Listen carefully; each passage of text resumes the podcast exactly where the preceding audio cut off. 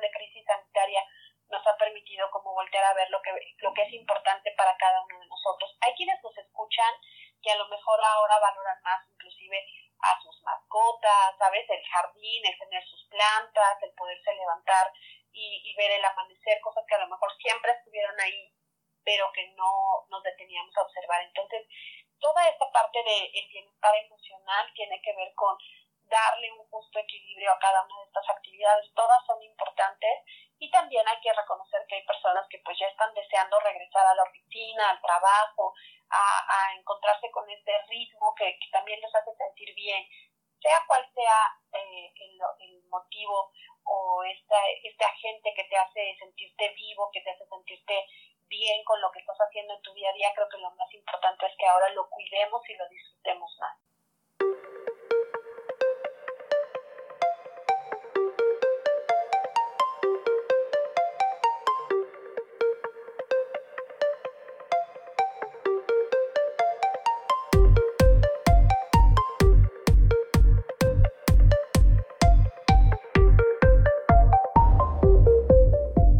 Bienvenidas y bienvenidos a un nuevo episodio de Punto Activo. Mi nombre es Josué Ríos. Yo me encargo de traerte a profesionales que están cambiando la salud de las personas allá afuera. El día de hoy te pido que si esta información te está gustando, te llama mucho la atención o consideras que alguien puede salir beneficiado, que se la compartas. Puede ser tu mamá, tu hermano, tu novia, quien sea. Cualquier persona puede beneficiarse siempre con un buen consejo de salud de la mano de un profesional. Te invito a que nos sigas en redes sociales. Nos puedes encontrar como punto activo en Facebook y en Instagram. El día de hoy hablamos de la psicología de la salud en los tres niveles de atención. También nos dan consejos que tienen un fuerte impacto positivo en la salud. Hablaremos del equilibrio entre trabajo, relaciones sociales y el tiempo que pasas a solas. Quédate con nosotros.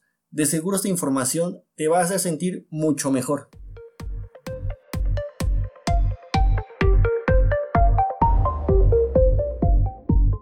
Una vez más, me complace presentarles a una persona que tiene una larga trayectoria en su rama donde se desarrolla.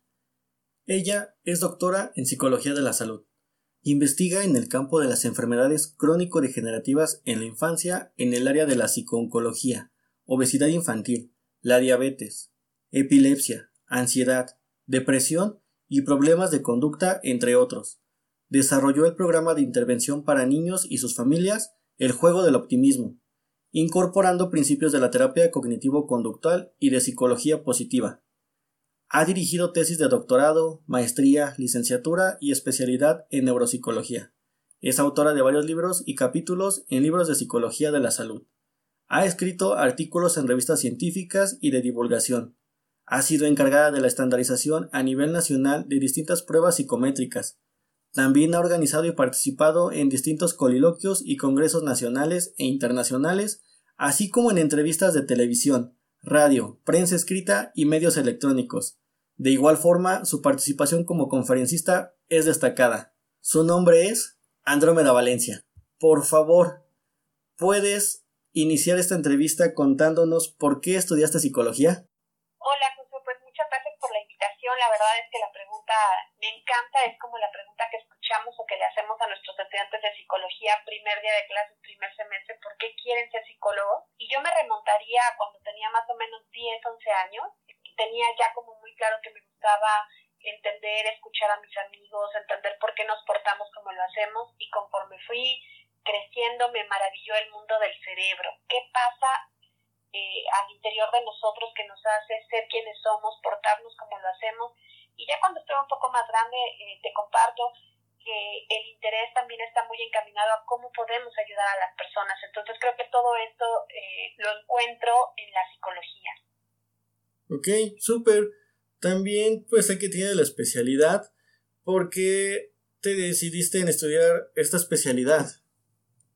Pues mira, yo en la Facultad de Psicología de la UNAM y dentro de la Facultad de Psicología de la UNAM tuve oportunidad de estar en el internado en Psicología de la Salud, que fue un proyecto que en su momento dirigió el doctor Héctor Ayala hace muchos años y después de ahí entré al doctorado en Psicología de la Salud. Y esa área me encantaba, me, me sigue gustando y me apasiona porque en aquel momento dirigía mi trabajo específicamente a trabajar estrategias de intervención con niños con cáncer y su familia y me parecía que era una necesidad importante que teníamos en nuestro país para atender a esta población y bueno, sigo creyendo hasta la fecha que prevenir las enfermedades, atender a las personas enfermas, pues sigue siendo una responsabilidad importante de los psicólogos de la salud. Justamente esa es la palabra clave, prevención. Hay muy poca cultura de prevención actualmente, pero pues cada vez hay más gente como tú que está haciendo cosas para esta parte. Una de estas partes somos nosotros aquí en este podcast. Estamos tratando de que la gente entienda el porqué de las enfermedades, que se dé cuenta que es normal sentirse de cierta manera y de qué manera no es sentirse bien. Entonces justamente hacemos una labor como esta. Hoy estamos muy orgullosos de que estés con nosotros, alguien con tanta experiencia como tú. Y me gustaría saber qué hace un psicólogo en tu especialidad. Bueno, me encanta que la podamos compartir con quienes nos escuchan en punto activo, justamente porque la psicología de la salud es una especialidad en el campo de la psicología donde trabajamos mucho lo que es la prevención, lo que es la, la promoción de la salud.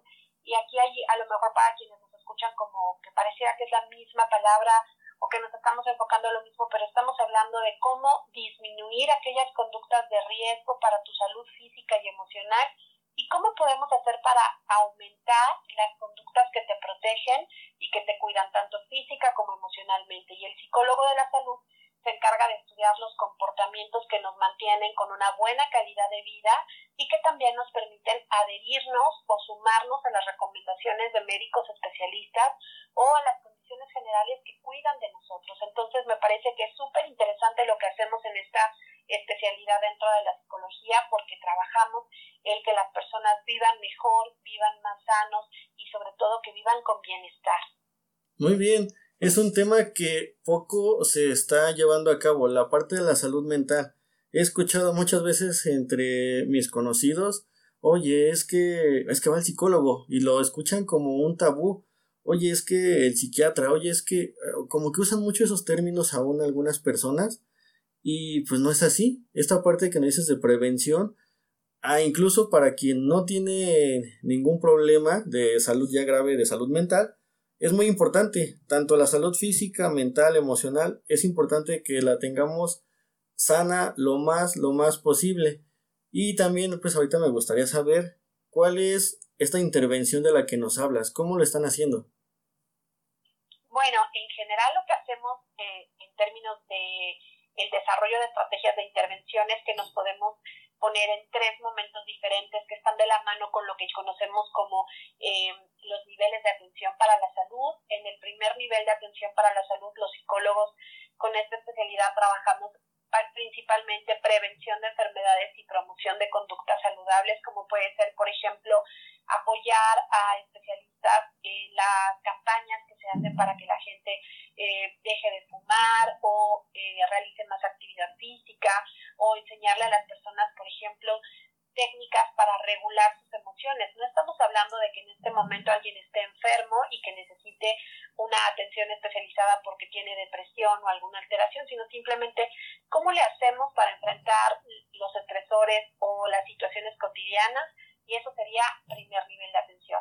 En el segundo nivel de atención lo que trabajamos los psicólogos de la salud es cuando ya por ese estilo de vida que vamos siguiendo, que a lo mejor no te diste cuenta y empezaste a desvelarte por las tareas, por estar estudiando, porque cambiaste de trabajo, por la distancia, y cuando te das cuenta se te ha hecho un mal hábito el dormirte tarde, el no hacer ejercicio, el ya no comer a tus horas, y empiezas a presentar ya síntomas que están relacionados con la posibilidad de iniciar una enfermedad o una alteración.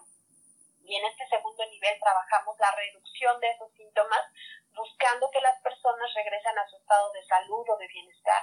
Y finalmente, si no es posible llegar en esos momentos de atención que es muy temprana, eh, llegamos al tercer nivel y en este caso hablamos ya de las personas que tienen alguna enfermedad. Principalmente trabajamos con enfermedades crónico-degenerativas, que esas en nuestro país desafortunadamente siguen siendo la principal causa de muertes y de enfermedades y lo que hacemos en este sentido ya en el tercer nivel es ayudar a los pacientes a disminuir alteraciones emocionales como ansiedad, depresión, algunas otras vinculadas con sus propias enfermedades como puede ser el cáncer, la diabetes, etcétera. ¿Y qué buscamos en este tercer nivel? Pues mejorar calidad de vida, que tengamos una, un estilo de vida nuevamente saludable y evitar complicaciones. Y finalmente, el psicólogo de la salud pues si no podemos llegar a las etapas anteriores, damos acompañamiento para el bien morir y para que las personas de nuestros familiares que se quedan aún pues tengan una pronta adaptación a sus pérdidas. Entonces, si te fijas, pues es muy interesante porque podemos hablar desde la prevención hasta la atención de enfermedades complicadas. Sí, en todo momento están ustedes presentes ayudando desde antes, durante y después esta parte me parece muy muy interesante y cómo lo trasladaríamos a esta parte que se está viviendo de la pandemia. Ya se empezaron a reanudar actividades, pero pues todavía está el miedo en algunas personas, el cuidado, está este estrés emocional, por la parte también económica, las preocupaciones. ¿Cómo podría ayudarles? Bueno, ahora que se ha presentado toda esta situación de, de crisis en salud, de atención en particular por la pandemia que estamos viviendo a nivel mundial, pues se pone de manifiesto qué tan importante es un psicólogo de la salud para poder ayudar a que la población, por ejemplo, siga las recomendaciones cuando fue el momento de quedarnos en casa, para que podamos generar estrategias de cambio en tu comportamiento. Por ejemplo, suena muy sencillo que la recomendación más importante sea lavarse las manos, sin embargo nos damos cuenta de que a pesar de ser una conducta sencilla que todos podemos realizar en términos generales, pues no estábamos acostumbrados a hacerlo bien o hacerlo con la frecuencia adecuada. Y ahora que estamos regresando paulatinamente a la nueva normalidad, cuestiones como evitar tocarte la cara, evitar tocarte tus ojos o llevarte las manos a la boca, pues son pautas de comportamiento que suenan sencillas, pero que van a hacer la diferencia. Y aquí entran muy bien los psicólogos de la salud haciendo campañas o intervenciones para que la gente sepa cómo comportarse de la mejor manera. Y finalmente, eh, también esta situación nos ha dejado en manifiesto pues que muchos de nosotros en la población en general no hemos cuidado nuestra salud mental de forma adecuada, ya teníamos síntomas previos de ansiedad, de depresión, de alteraciones emocionales, que cuando se viene esta situación de estar en aislamiento social o las preocupaciones por el dinero, qué va a pasar en el futuro, etcétera, pues estas condiciones previas se hacen más grandes y más fuertes y entonces ahora sabemos que una pauta importantísima para quienes nos escuchen es que estén al pendiente de su propia salud emocional. Fíjate que se me ocurre un ejemplo. Hay un conocido que pues por el aislamiento estuvo muy de cerca con su pareja y en poco tiempo dijo no, no puedo estar con esta persona, necesito que nos divorciemos. Oye, pero ¿qué pasó? Estaban muy bien, muy tranquilos. Sí, pero pues yo me iba a trabajar, se iba a trabajar la otra persona y pues al final solamente nos veíamos un rato pero ahorita ya que pues estamos juntos todo el tiempo nos dimos cuenta que no somos compatibles. Ese ejemplo se me ocurre ahorita, se me ocurre también la parte de las personas que les dicen, oigan, hagan ejercicio. Y las mismas personas que ya hacían ejercicio, lo siguen haciendo. Y personas que nunca habían hecho ejercicio, ni están en su casa, ni aunque se les esté diciendo, lo van a hacer. La conducta que me comentas de lavarse las manos, lo mismo. La gente que ya se cuidaba, lo sigue haciendo, y estas personas les cuesta el cambio. ¿Cómo se podría manejar todo esto con lo que me estás diciendo? Claro, pues mira, es una pregunta muy importante y es muy importante porque a cada uno de nosotros de forma individual, familiar y social, pues nos ha afectado esta condición de estar en casa de manera diferente. Pero lo que es muy importante es que las personas que nos escuchen sepan que la conducta, tu forma de portarte se puede cambiar y puedes aprender a hacer cosas diferentes. Y algo que nos afecta mucho en este sentido es la motivación, el sentirnos capaces de mantener estos cambios y el mantener también un resultado positivo de estos cambios. ¿A qué me refiero con esto?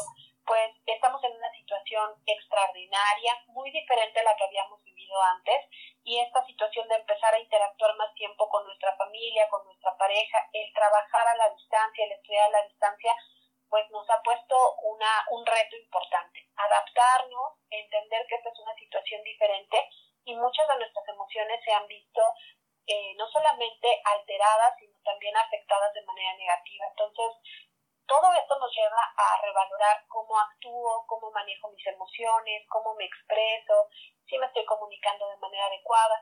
Y la ventaja de esto que estamos platicando, en espera de que pues no todos tengan que vivir esta situación tan importante y fuerte que nos compartías de tomar la decisión de separarnos de nuestra pareja cuando este había sido un proyecto de vida en conjunto, eh, más bien tomárnoslo con calma, desarrollar nuevas habilidades y saber que esta situación de crisis nos da la oportunidad de ser ahora una mejor versión de nosotros mismos. Y para lograrlo, pues es importante también saber pedir ayuda o buscar la ayuda necesaria. Si necesito hacer ejercicio de forma más constante, si necesito controlar mi enojo, si estoy constantemente triste. Y algo que es importante es no esperarnos a que esto se convierta en un problema que afecte tu salud o afecte tus relaciones personales. Sí, mira, creo que justamente esa parte de que te acerques a un profesional es lo mejor que puedes hacer. Nada sustituye que tú te acerques con un profesional. Hay muchos influencers, youtubers, muchos medios que tratan como de dar ciertos consejos y que mucha gente lo sigue, pero usualmente, mm, bueno, desde la parte física, que es la parte en donde yo me desarrollo, he visto que lo hacen pues de una mala manera y también pues no se adecua a lo específico de cada persona. Lo mejor sería siempre acercarnos con un profesional para que individualice tu tratamiento, pero también hay una parte que es como muy general, se le puede dar indicaciones a todos y me gustaría saber si nos puedes ayudar con esta parte. ¿Qué estrategias pueden ser buenas para el general, para crear este cambio que necesitan las personas, adaptarse, ¿Cómo lo podrían hacer? Bueno, la, la realidad es que son más sencillas de lo que podrían parecer y son muy importantes y además sabemos de, debido a diferentes investigaciones tanto en México como a nivel mundial que si seguimos algunas de estas recomendaciones estamos generando importantes escudos protectores para cuidar de nuestra salud física y emocional. Entre estas, por supuesto, está distinguir y entender qué tipo de respuesta emocional tienes, si te cuesta trabajo estar tranquilo, si te enojas muy rápido, si esto te pasa cuando no has dormido bien, si te pasa cuando estás muy estresado, etcétera, para que entonces puedas elegir de entre las diferentes opciones que tenemos cuál queda mejor para ti. Por ejemplo, cosas muy sencillas, pero que son impresionantes en cuanto al impacto positivo que tienen para nosotros, es que duermas lo suficiente, que duermas bien y que respetes tus horarios de sueño, y algo que vemos que está muy afectado en estos días es que ya no tener que llegar al trabajo a cierta hora específica o no tener que empezar la clase justo en ese momento, pues hemos eh, eh, relajado mucho el tema del sueño, nos dormimos tarde, nos levantamos tarde simplemente nos hemos desajustado. Entonces, si quieres cuidarte, cuida tu forma de dormir, duerme lo suficiente y, y procuremos que este sueño sea de calidad.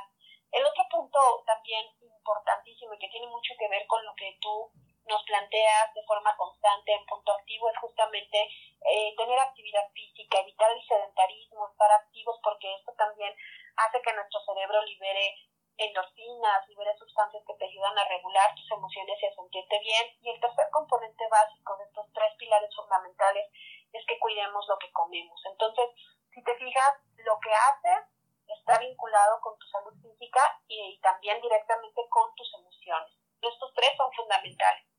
Creo que los tres van de la mano. Si haces más ejercicio o si haces ejercicio y no lo hacías, te cansas, te, si te cansas, pues te da sueño. También si haces más ejercicio, tu cuerpo necesita más alimentos, necesitas comer más y si lo haces de una manera sana, se crea como un círculo en donde todo te ayuda. También cuando estás bien mentalmente, es más fácil que hagas las otras actividades. Hay algo que me comentaba otro participante que es la espiral de la salud, me, parece que es el término que se usa para decir esto, que si estás bien en un ámbito puede favorecer que estés bien en los, en los demás ámbitos. Totalmente. Y aquí ya podemos entonces con energía y con mayor motivación hacerle frente a los retos y a estas situaciones de estrés que no están en nuestras manos, pero que nosotros podemos elegir el cómo reaccionamos ante ellas. Por ejemplo, es eh, indudable, es muy claro que muchos de los que nos escuchan, nosotros mismos podemos tener preocupaciones económicas por esta incertidumbre de cómo se están dando las cosas o preocupación por nuestra salud o la salud de personas a las que queremos. Pero si tenemos esta energía, nos sentimos bien, nos estamos cuidando, es más fácil que podamos reaccionar, tomar buenas decisiones y generar estrategias de solución de problemas. Aquí una cuestión ahora que ya complementa los tres pilares que acabamos de mencionar es que entonces realices actividades que te hagan sentir emocionalmente bien, que te enfoques en platicar con tus amigos, con tu familia, que reconozcas que se valen tener días de estrés o depresión, porque bueno, todos estamos ante un cambio importante y adaptarnos siempre cuesta trabajo, pero que te des estos espacios para disfrutar de ti, de tu tiempo, de reconocer las cosas buenas dentro de la adversidad, pues también es otra pieza importante para regular nuestras emociones y manejar el estrés de la situación que estamos viviendo en este momento. A mí me pasó, me pasó justamente que no podía dormir entre el calor, entre la preocupación, entre que estaba en el teléfono hasta altas horas de la noche jugando, viendo Netflix. Empecé a perder el sueño, el sueño y a los dos, tres días de no dormir bien ya me sentía hasta deprimido, la verdad me sentía muy deprimido, me sentía cansado todo el tiempo a pesar de haber dormido más tiempo del que dormía, o sea, usualmente dormía seis, siete horas, con esto empecé a dormir ocho, nueve y aún así me sentía cansado. Claro, pues tiene mucho que ver con esto que hablábamos de que, como mencionabas, esta espiral de la salud, un, un elemento que se altere de estos termina afectando otras áreas de nuestra vida y además también es muy fácil y muy rápido que las emociones negativas lleguen, se establezcan y parezca que se quieren quedar con nosotros de forma permanente. Yo creo que a veces es muy importante que quienes nos escuchan recuerden que estamos ante una situación de cambio, de adaptación y de mucha incertidumbre, y eso es un hecho pero la forma en la que reaccionen, la forma en la que cada uno de nosotros pueda regular o ajustar el volumen de sus propias emociones es una pieza clave para cuidarnos y para salir adelante de esta situación que requiere que estemos muy atentos, muy enfocados, pero no solamente en los riesgos, sino también en la parte positiva.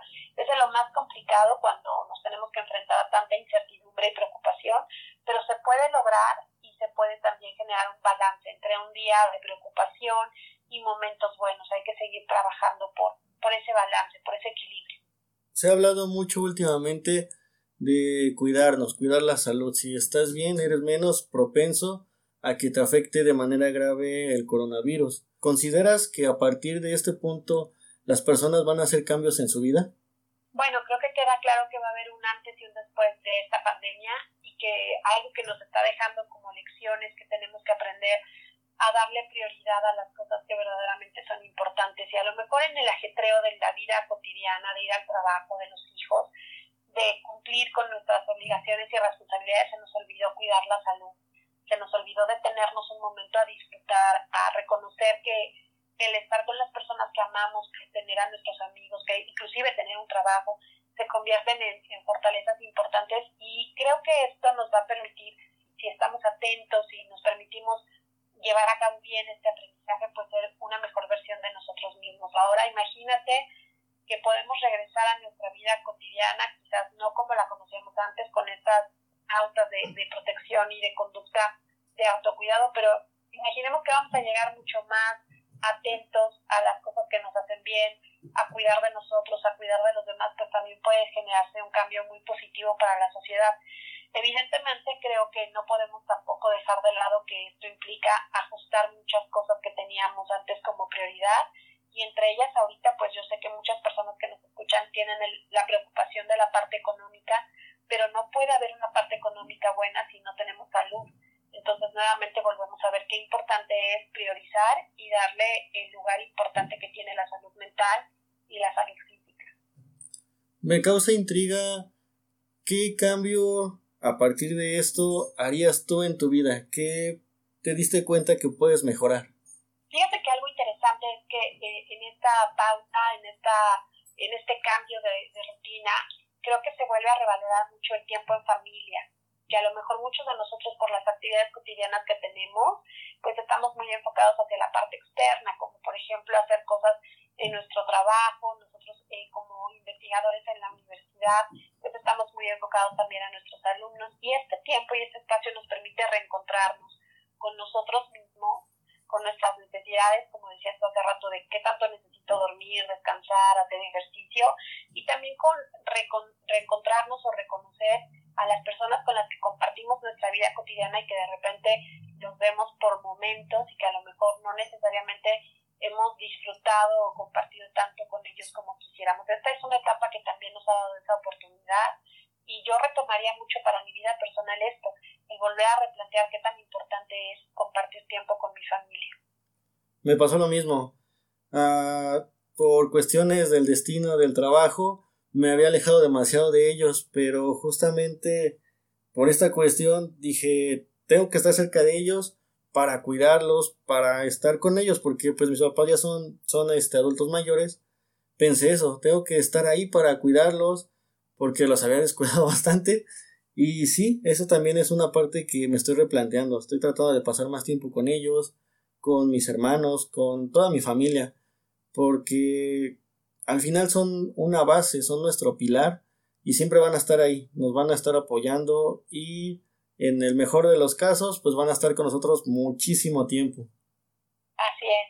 Y justo eso creo que es una de las pautas y de las prioridades que tenemos ahora. Cuidar de nosotros también es cuidar de los demás y esto nos permite pues estar relativamente un poco más tranquilos y tratar de, de mantener este equilibrio, esta armonía entre las demandas de nuestra vida cotidiana y lo que verdaderamente es importante. ¿Tú consideras que este equilibrio entre trabajo, a relaciones sociales y personal es muy complicado de lograr? Fíjate que yo creo que es más fácil de lo que creemos a veces, pero nos quedamos mucho con la idea de que hay que brindarle todo el esfuerzo y todo el trabajo solamente a la vida laboral y dejamos a veces de lado a las personas que no nos exigen ese tiempo.